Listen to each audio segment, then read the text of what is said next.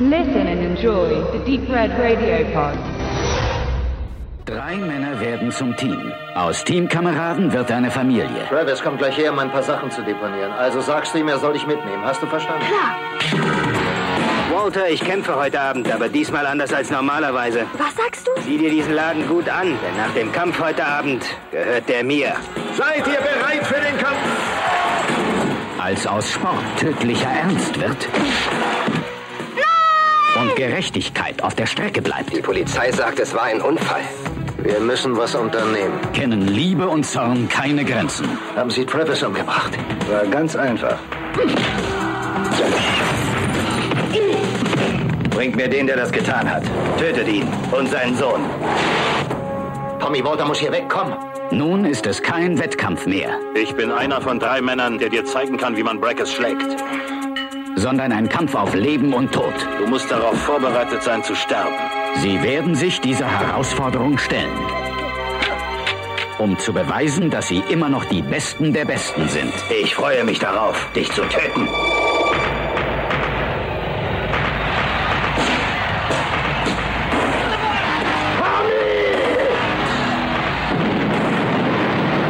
Deutsche Mr. Universum Ralf Möller als der Unbesiegbare. Best of the Best 2.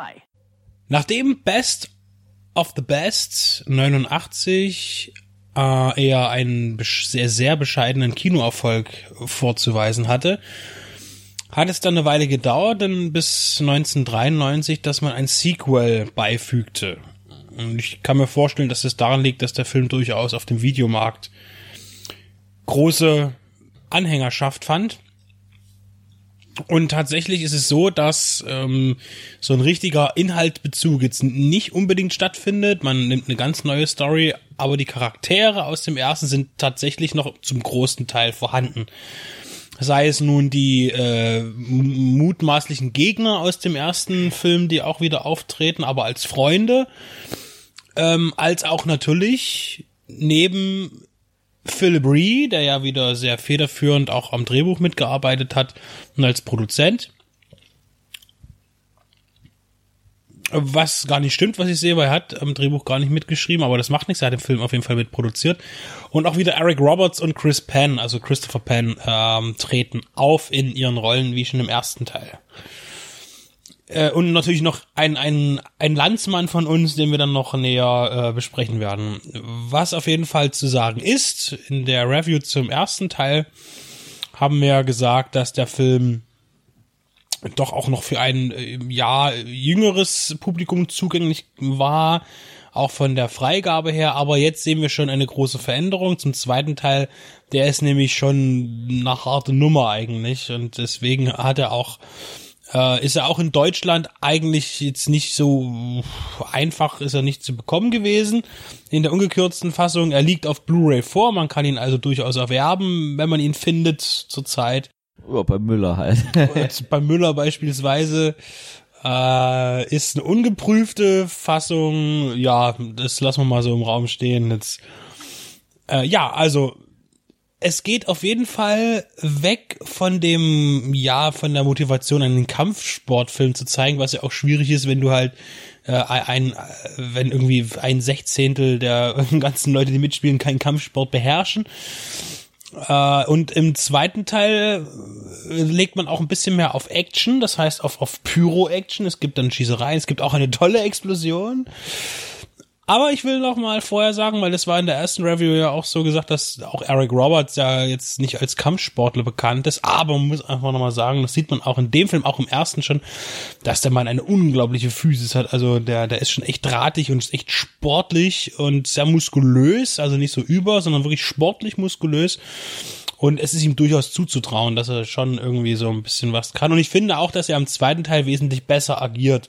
Auch wenn tatsächlich er noch als Star groß beworben wird, er und Philip Ree, der ja eigentlich derjenige ist, der da so der, der federführende ist, aber trotzdem mehr Spielraum hat, auch als Martial Art Künstler, weil er ist nach wie vor auch wieder der, der tatsächlich was drauf hat. Und dann da tut er sich an einigen Körperteilen ziemlich gut vergehen in dem Film, würde ich sagen, oder? Ja, gerade was in Martial Arts Filmen immer sehr weh tut, sind ja Knochenbrüche. Die werden ja in der Regel immer schnell weggeschnitten. Ähm, Ausnahmen sind dann zum Beispiel bei Bloodsport gibt es ja die eine Szene, wo es einen offenen Knochenbruch, ich glaube, das ist irgendwie am Knie, am Bein, äh, gibt. Aber sonst sieht man das ja recht wenig. Und hier haben wir drei Szenen, in denen ja im Kampf schön äh, säuberlich Arme und Beine gebrochen werden und man äh, schneidet da auch nicht, sondern man hat da offensichtlich mit einer Prothese gearbeitet, die ja einem äh, echten Körperteil zu hoffen wir, hoffen wir mal.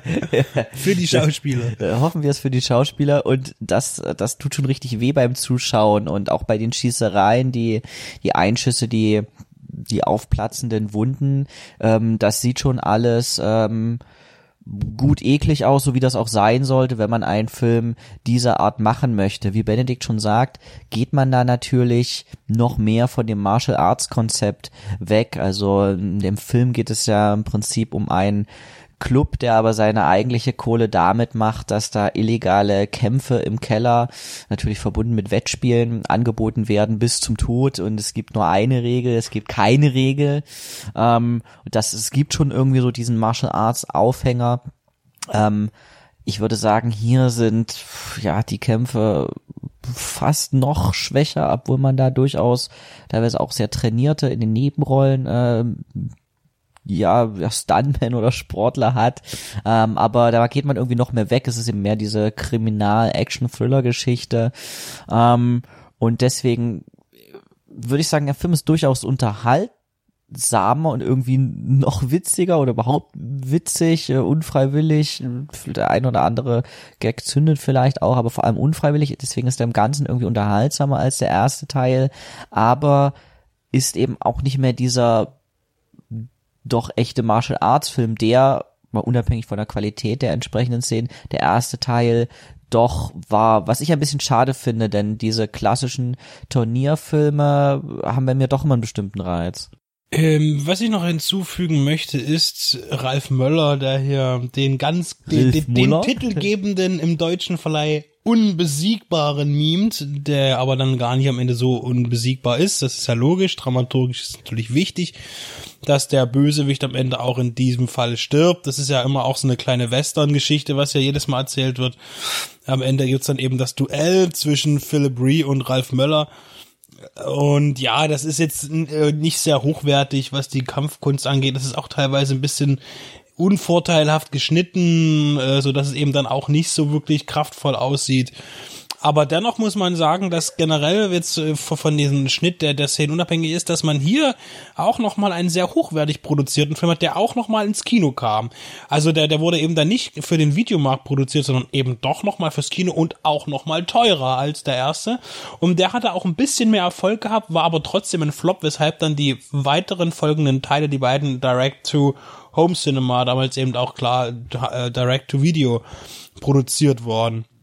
Ralf Möller sieht noch sehr frisch aus, er noch sehr am Anfang seiner Karriere als Schauspieler, hat aber auch schon eine Sprechrolle und ja, irgendwie ist er aber auch, wirkte dann total deplatziert. Du hast so eine ja, schöne These also aufgestellt. Was hier halt gar nicht funktioniert, man nennt den Film der Unbesiegbare, sprich im Prinzip ist die Hauptfigur in diesem Fall der Charakter, der von Ralf Möller ich weiß es gar nicht, gespielt, gemimt, dargestellt, ist eigentlich alles nicht wird, denn ähm, blöderweise sind hier auch bei ihm, er hat ja nun einen sehr gestählten Körper, aber ist halt wirklich eher ein Bodybuilder, der ja komplett unbeweglich ist. Also Gesicht und Körper sind hier gleichermaßen unbeweglich. Das heißt, er eignet sich nicht als Darsteller, nicht als Martial Artist und am allerwenigsten als ein Darsteller in einem Martial Arts Film. Und das ist halt wirklich ein bisschen peinlich. Er hätte hier eben funktioniert als ein Handlanger à la James Bond an der Seite eines äh, gealterten äh, B-Movie-Schauspielers, den man hier hätte nehmen sollen als den den Strippenzieher, das ist dann wirklich irgendwie sehr peinlich und er äh, grinst irgendwie immer fies in die Kamera. Ähm, das nimmt man ihm alles auch nicht ab, auch die ganzen Schnecken um ihn drumherum, dass ähm, die ihn jetzt mega geil finden. Vielleicht ist das so in Hollywood, vielleicht ist Ralf Möller da wirklich eine große Nummer oder es ist, wie wir vermuten.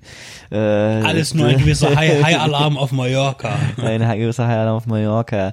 Ähm, das, das macht diesen Film doch dann auch, auch sehr kaputt, wenn man den Bösewicht, an dem der Film sich eigentlich entlanghangeln will, auch gar nicht funktioniert. Ähm, Nochmal zu dem Aspekt, dass der doch sehr gut auch produziert ist.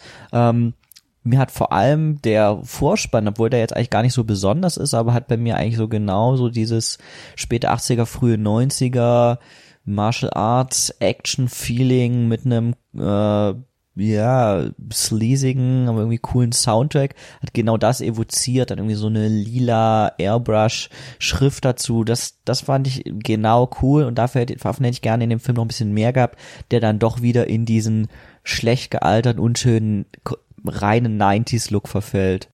Finde aber trotzdem noch, dass der Film noch sehr viel von den 90ern mitgenommen hat. Äh, auch vom, wie, wie der Film gemacht ist ich will noch mal konkret was zu Christopher Patton sagen, der mal hier wieder, also im ersten Teil ja diesen unheimlich clownesken Rassisten gibt, der einfach nur peinlich ist und, und, und ganz schlimm.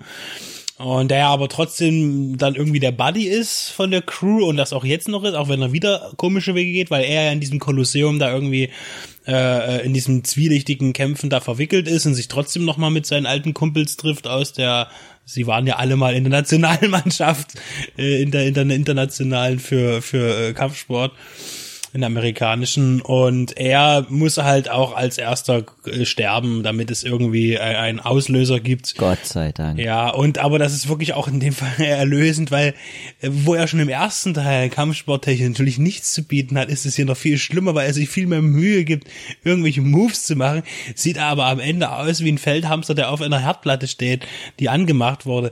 Das ist wirklich unglaublich. Allein um das zu sehen, lohnt es sich eigentlich, diesen Film zu gucken, weil das kann man dann wirklich nicht glauben, was da passiert, tatsächlich.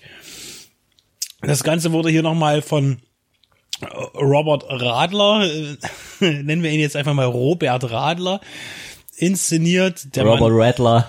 Der Mann ist ja für dich besonders interessant, weil er auch nochmal mit den Power Rangers zu tun hatte als Regisseur in zwei verschiedenen Serien. Gut, äh, sonst ist bei ihm halt auch nicht viel zu holen. Da waren aber die Martial Arts Szenen besser. Interessant fand ich, weil wir waren so beide ein bisschen schockiert, dass auch der neue, also mittelneue äh, ähm, Teaser, ähm, Label-Teaser von 20th Century Fox am Anfang kommt. Und wir dachten, na, was ist das jetzt? Und tatsächlich wurde aber der Film auch in den USA im Kino von 20th Century Fox äh, vertrieben. Also er wurde nicht von denen produziert, aber er wurde äh, vertrieben ist das richtige Wort an dieser Stelle. genau. Aber auch tatsächlich auf Video kam er bei Fox raus in den USA. Und will nochmal sagen, dass mir tatsächlich dieses ganze Szenario mit diesem Kolosseum, also es geht hier wirklich um eine Arena, wo um Leben und Tod am Ende auch gekämpft wird.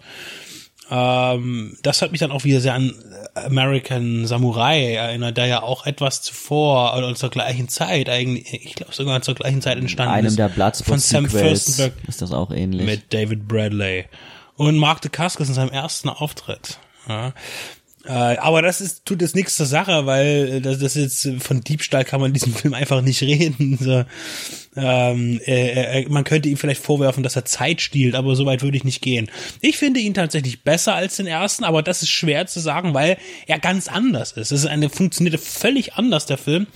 Das ist hier wirklich eine Rachegeschichte auch, eine Selbstjustizgeschichte im, im Untergrund und ähm, ja finde ich, find, fand ich, ich finde als, als kleinen Actionfilm sehr gelungen, weil eben dann auch wirklich mehr Action geboten wird. Und, aber eben daher das Konzept völlig anders ist als die, der Turnierfilm im ersten Teil. Darauf trinken wir jetzt einen Rattler. Ein Rattler, genau. Und äh, werden auch noch uns zu dem vierten Teil äußern. Denn der dritte liegt leider im Moment nicht vor. Den hatte ich mal auf Video früher. Und ähm, aber ja, der ist jetzt nicht da, den habe ich jetzt auch nicht bekommen. Aber äh, äh, über den vierten werden wir dann noch mal ein paar Worte verlieren. Und bis dahin, falls jemand den dritten uns schenken möchte, äh, Adresse, äh, schickt's einfach zu Deep Red Radio in die Firmenzentrale. Darüber würden wir uns sehr freuen. Und schließen mit auch wieder, ach nee, das ist scheiße, sage ich jetzt nicht. Ähm, und schließen jetzt ab und gehen direkt für uns jetzt über in den vierten Teil.